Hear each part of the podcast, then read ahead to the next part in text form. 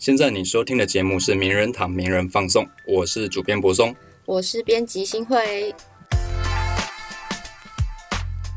哦，厉害了！我们今天来这个来宾呢，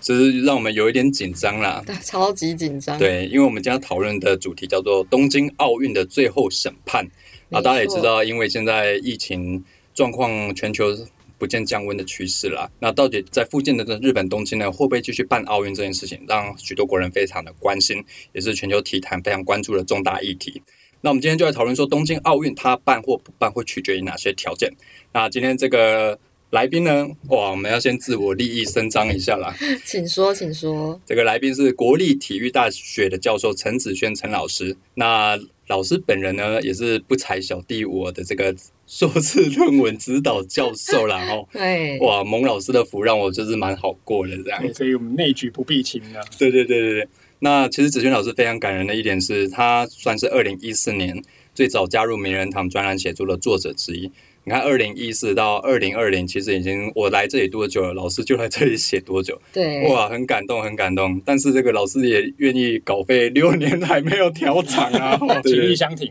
那老师去年呢，集结名人堂的专栏文章，出版了一本叫做《左外野赛后看门道：运动社会学家大声讲》。那这本书呢，是集结过去老师发表在名人堂的文章，然后依据各个主题再去区分，在汇编集结出版成这一本。那其中里面有一些有趣的主题，比如说大家最熟知的运动跟国足的问题。那另外，可能在这几年比较浮上台面、比较被社啊、运动社会学界关注的是运动与性别，嗯哼，运动与文化、运动与社会的问题。哎，老师你怎么看？当初为什么想要出这本书？那左外野这个名字很有深度，那你怎么看这个名字？那左外野当然是棒球场上的守备位置嘛，跟一是是个是球员的一个位置。那可是我把这三个字拆开来看，基本上我觉得就是一个运动社会学该有的一个精神，啊对就是左派、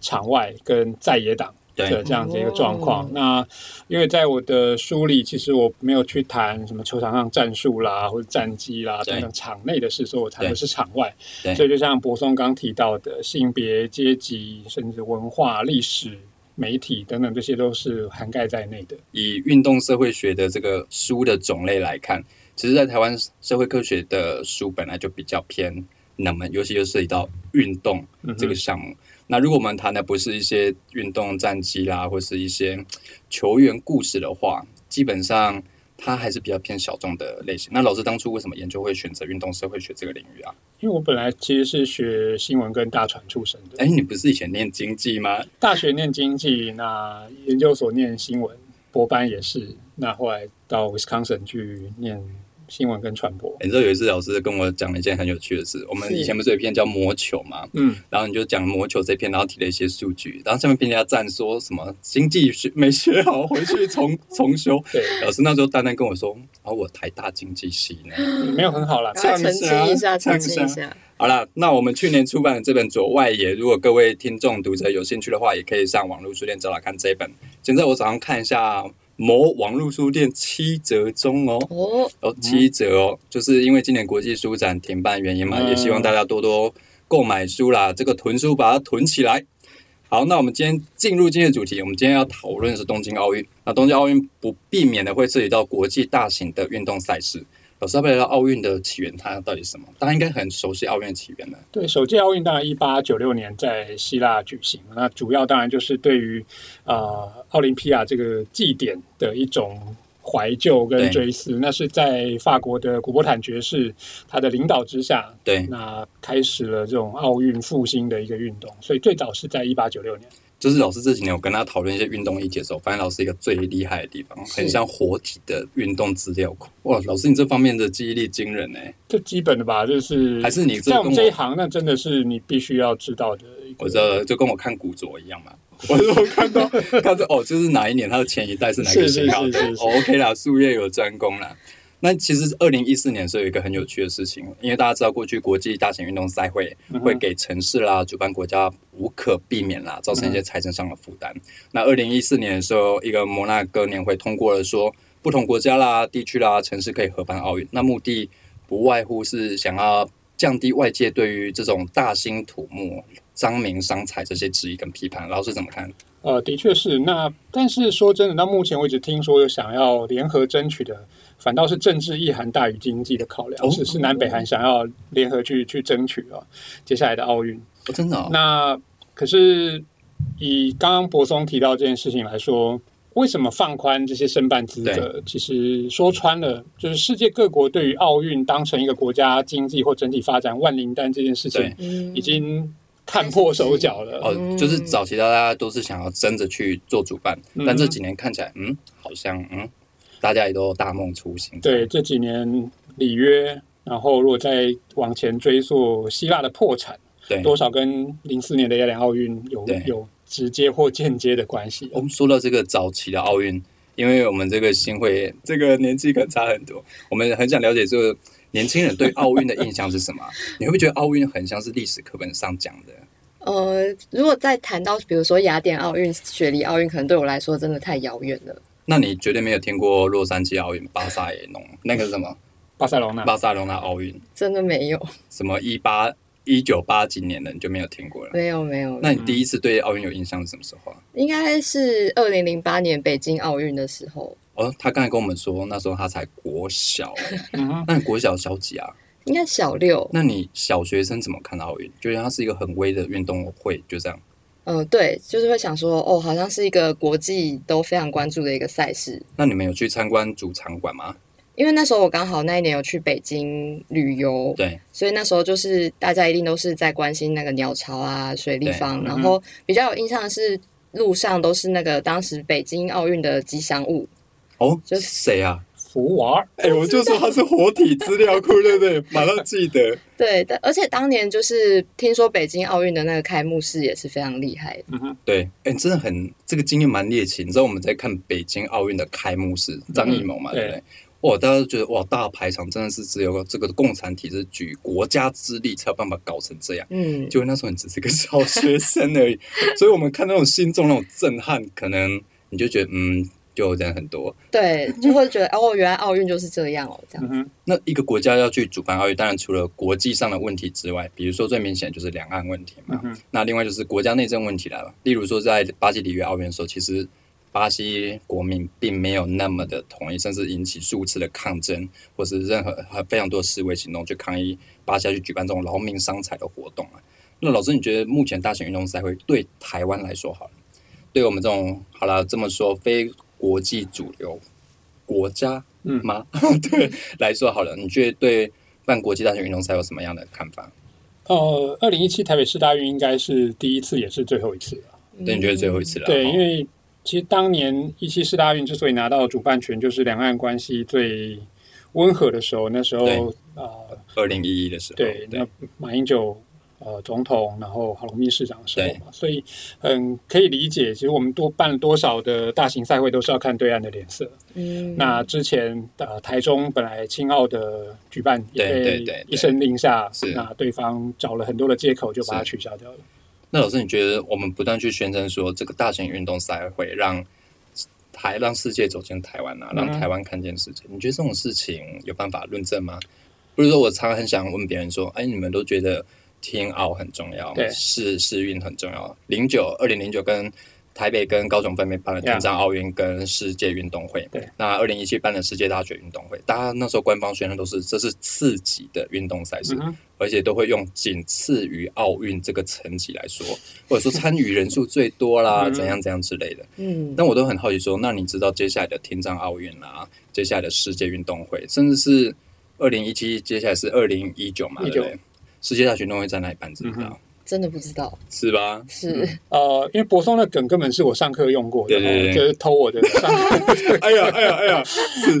对，因为这的确是我们每次都觉得说，OK，让世界看见台湾，对尤其有以台湾的国际形势来说，这对当然是一个非常合理的一个期待。那可是当我们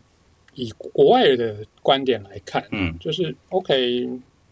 能够当时真正来台北参与的，那的确我们当然也建立蛮好的一些关系。对呃，尤其在那届的闭幕式，我想阿根廷对国家队还特别带上了青对天对白日对的我们这种代表颜色。嗯对那甚至是等于有点帮台湾出口气，让对世界看到的那种感觉。对，那可是说真的，在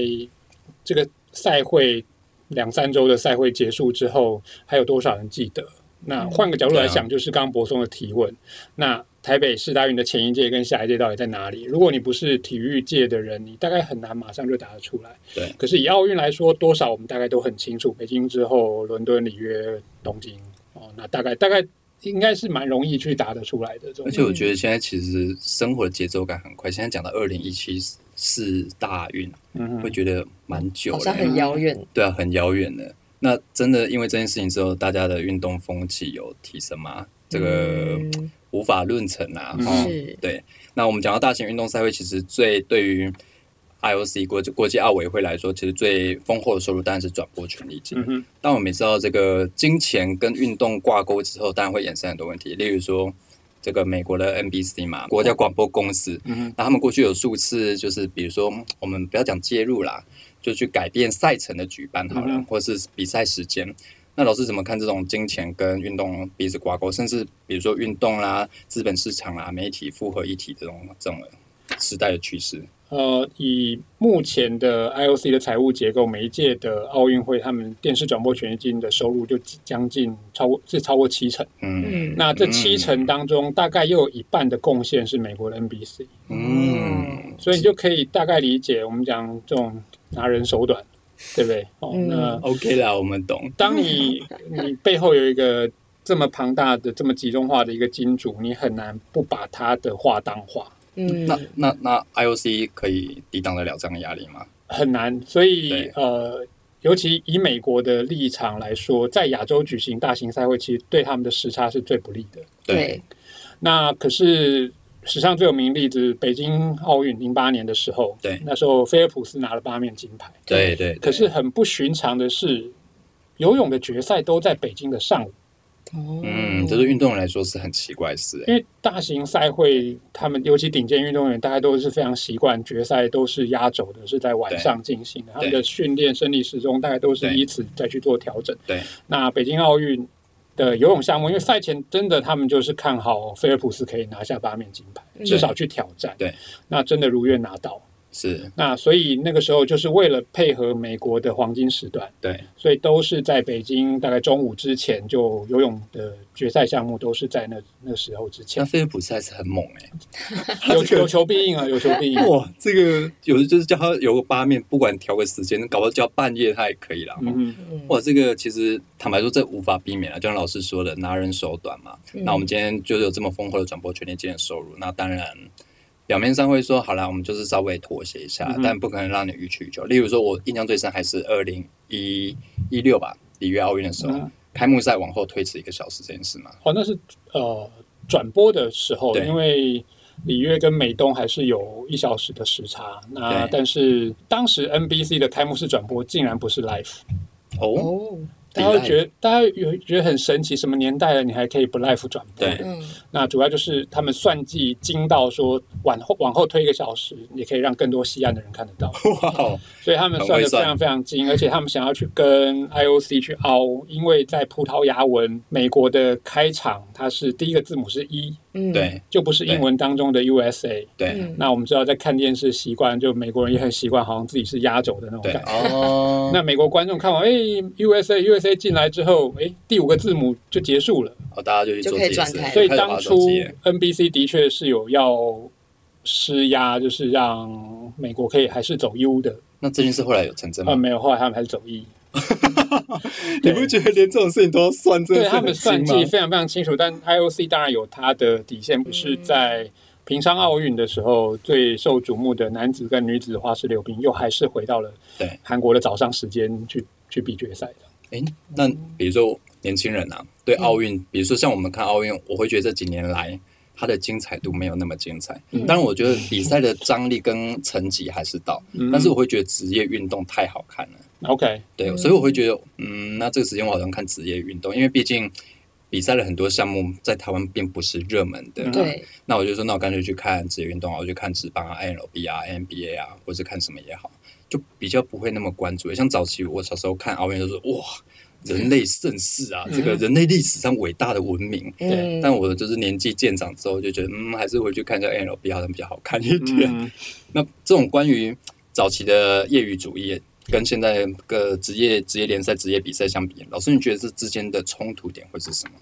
或是对于观众来说，他们会怎么去选择？一开始我们刚刚提到的，在一八九六整个奥运 Olympic Movement 啊叫叫对，嗯就中文很难翻奥运运动，啊这好像是同义词， 但就是那种奥运精神好了，我们姑且这样来说，它是秉持的那种业余主义的，对，嗯也就是运动本身应该以运动作为一个最高的目标跟精神。你你哎呦运动的目的不是为了要赚钱，或是哎呦哎呦哦，而是一种追求自我卓越的那种厉害展啊，现理想。嗯，对，理想啊但后来在八四年的洛杉矶奥运开始，就是那时候经济不景气，然后再加上其实有一点点是 IOC 反倒是拜托洛杉矶的对筹委会来办这个奥运的，哦，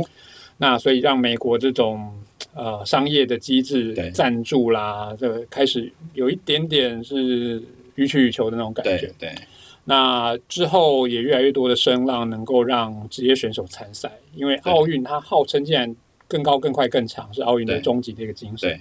那你不能，好像不应该说，诶，那些顶尖的职业选手，你就因为他们是拿钱去运动的，然后对就不给他们进来。对所以慢慢在开放。八八年的汉城奥运啊，就是现在叫首尔了。对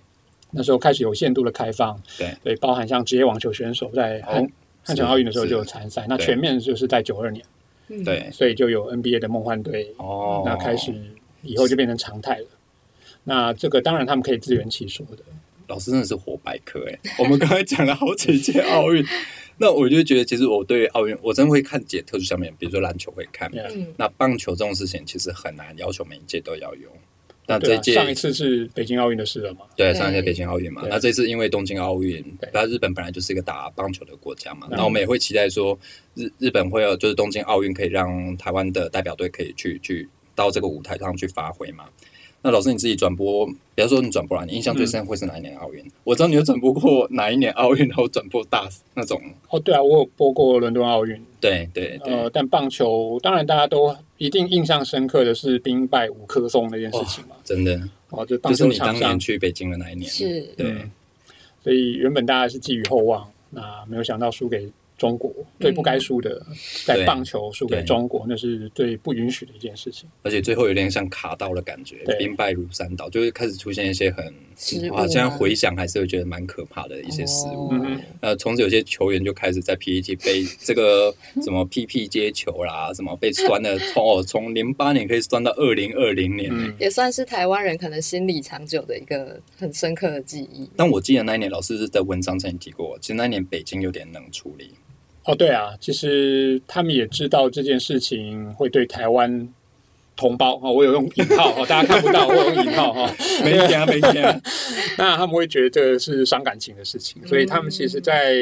我那时候因为刚好我真的我也在北京，是那我看到他们央视的转播，这件这场比赛几乎没有提，只有用跑马灯哦，就是各项比赛结果他就用跑马灯带过这样而已。哦哎呀，所以感觉也是留个面子啊。哈对，因为那甚至是我的朋友啊，就是嗯也其实也是在呃中国大陆的体育记者，他们也对有说其实是上级交代冷处理，哦，真的哦不，需要大做，因为棒球一方面本来就是中国非常冷门的项目，就算哦也是啦，在那时候他们其实最关注的是他们的女排跟乒乓球。那这几年中国的重点发展项目会是什哦，么？女排啊，女排一直都是你诶连。中国女排巩俐都去演郎平了，这个哦哦，对，那对是贺岁。对巨对对片啊。哦，是是是，所以目前中国的足球发展嘞，呃，看似很吓人，但有给人一种外强中干的感觉，有 点虚，有点虚。哦，这老师讲的哦，我觉得你可能以后进不去了哦。当然很有钱，他们当然夹着中国的资金，可是当然也对吸引到了一些的很棒的外国所谓的外援、哦是外国是选手是去是踢球，是可是是整体的实力哎还这老是师以没前有得到文提章有升。提过对啊，奥斯卡那一次嘛，呃，对，之前在切尔西的奥斯卡啦，或是 Tevez 他对们呃都到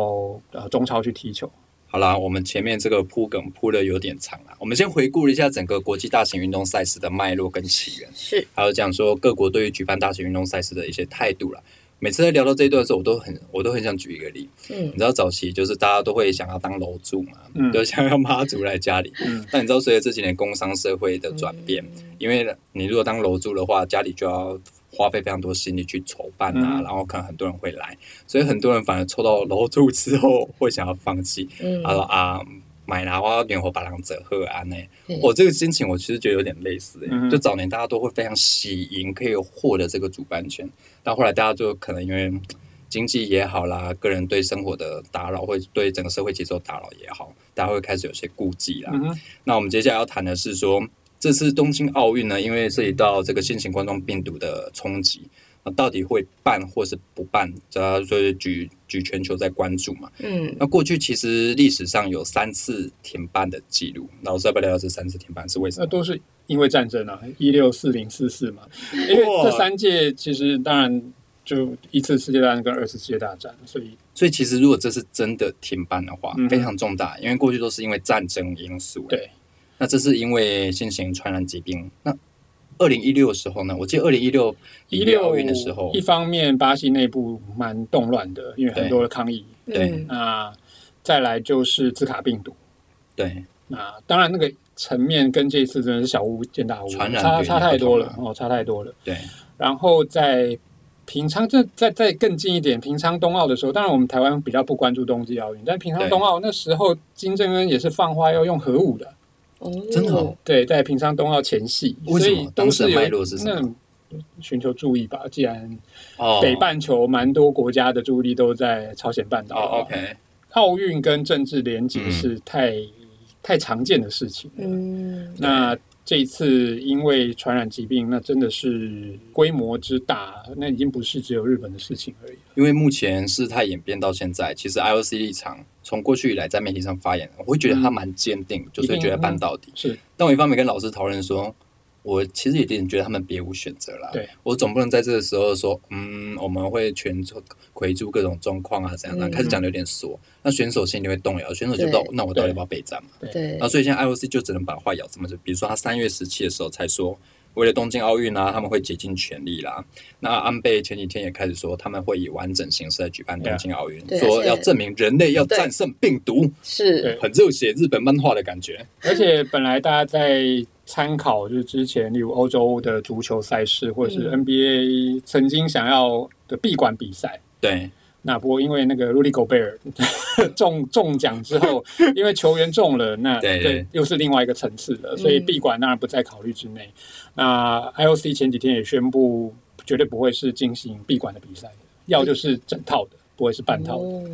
那日本立场呢？日本现在怎么看？对日本官方、日本的冬奥筹委会嗯跟日本的民间社会，我们分三个层级来看的话，呃，前面两者一定都是全力拼的，对嗯呃，因为日本砸了太多太多的钱了。然他们后这次不是还盖一个新的主场馆？哦，对啊，对这，次那我的名设计师，你知道魏延武，对，魏延武嘛，对魏延武名设计师改那一个对，很厉害。日可本以最容纳八万人的那个嗯哼场馆，对那呃，以前两者来说，他们的立场当然是一定要办，而且对是按照原计划的。对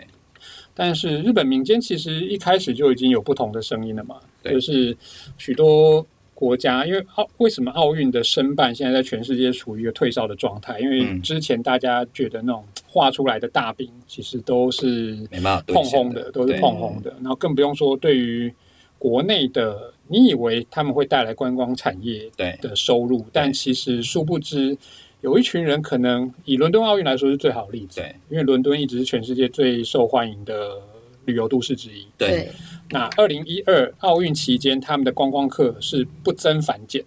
哦，哦因为你要想哦，如果像今天今年东京奥运啊、对今年今天东京奥运，对，你没有门票的人，你去那边干嘛？人挤人啊，哦而且你还没地方住呢。贵翻了。对啊嗯我之前查算，我也没有抽到门票，但是对大概上网去看，连那种胶囊旅馆，一个晚上都要八千到一万台币。哇，胶胶囊囊哦旅馆八千到一万，因为以以前的很多的奥运主办城市会新建大量的旅馆，对嗯对可。是，一旦奥运热潮过了之后，这些旅馆住房率当然就非常非常低，你可以是想象那。通常会转做其他用途吗？